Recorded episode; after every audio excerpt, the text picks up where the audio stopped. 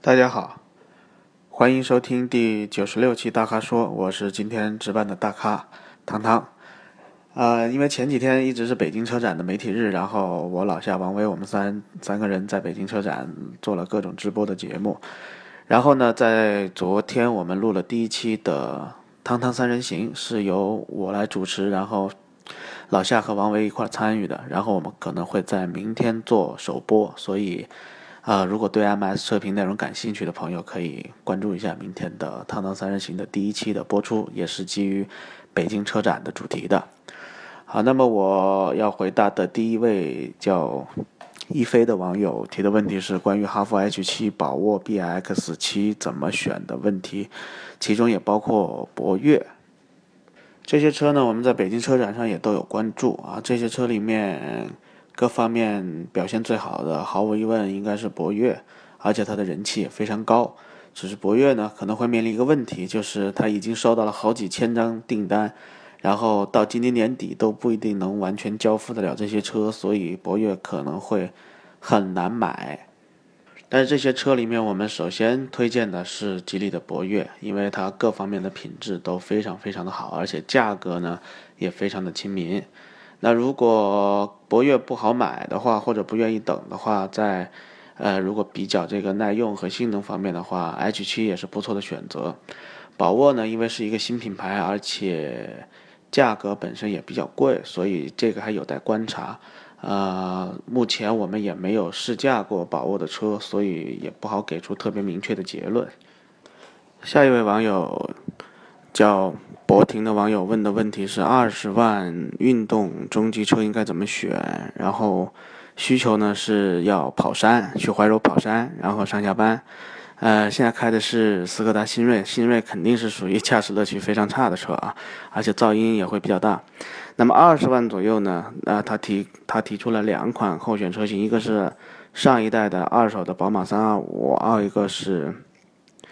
呃，斯铂瑞2.4或者是阿特兹2.5顶配，其实这些车里面我最推荐的是阿特兹的2.5顶配。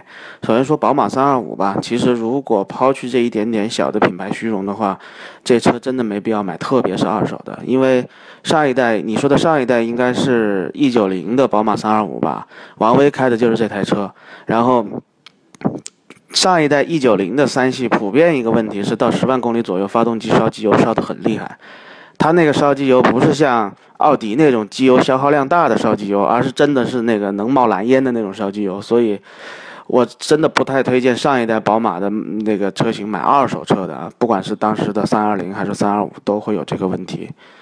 呃，所以呃，从新车角度上来说呢，你提到一个斯铂二点四和那个阿特兹的二点五，那这两个车我更推荐阿特兹，因为阿特兹在它从它的定位到它的这个发动机的匹配上，我觉得它的动力操控性能要更好于这个斯铂瑞，因为它是一个更纯粹的讲究驾控的车。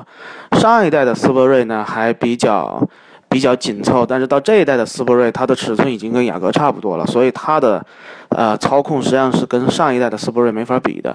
但是阿特兹一直是保持着这个马自达的非常纯粹的这种操控性的这种 B 级车，而且本身车也设计的很漂亮，内饰也很精致，所以我最推荐的是阿特兹。下一位叫自由的朋友问的是傲虎的四驱到底适不适合轻度越野？因为傲虎我们是从上一代。呃，就开始试驾过、测试过，所以这车呢，它的四驱系统，包括我开傲虎啊，我跑过那种。呃，很烂的路面，包括那种呃河床这种路面我都跑过。那实际上从我实际驾驶来说的话，傲虎的这个四驱系统对越野路面的应对是很差的。它这个四驱系统是非常公路的四驱。呃，它本身这个傲虎的平台也是来自于力狮这类的，就是公路旅行车。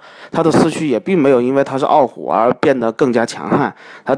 跟力狮比，它只是升高了一些离地间隙，所以对傲虎的越野性能不要有什么期待。而且，斯巴鲁的这个，呃，对称式的全时四驱，它虽然是中央差速器的对称式的全时四驱，它主要也是主打的公路操控性能和主动安全性能。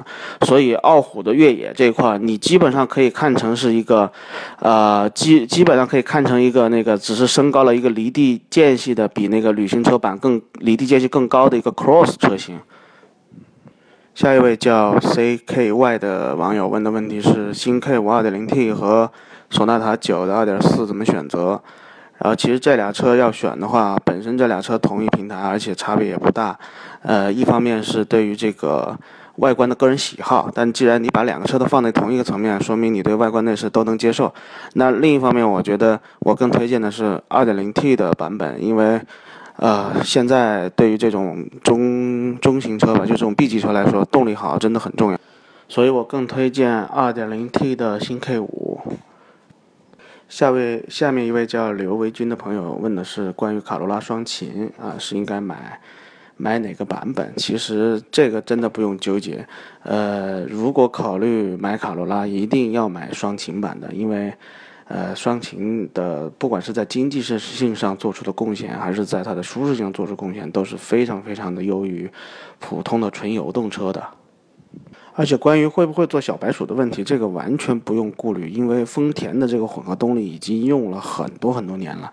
它在九十年代末的时候的这个第一代的普锐斯就是用的这种核心的技术的混合动力，然后一直到现在你看到的凯美瑞的混动，还有。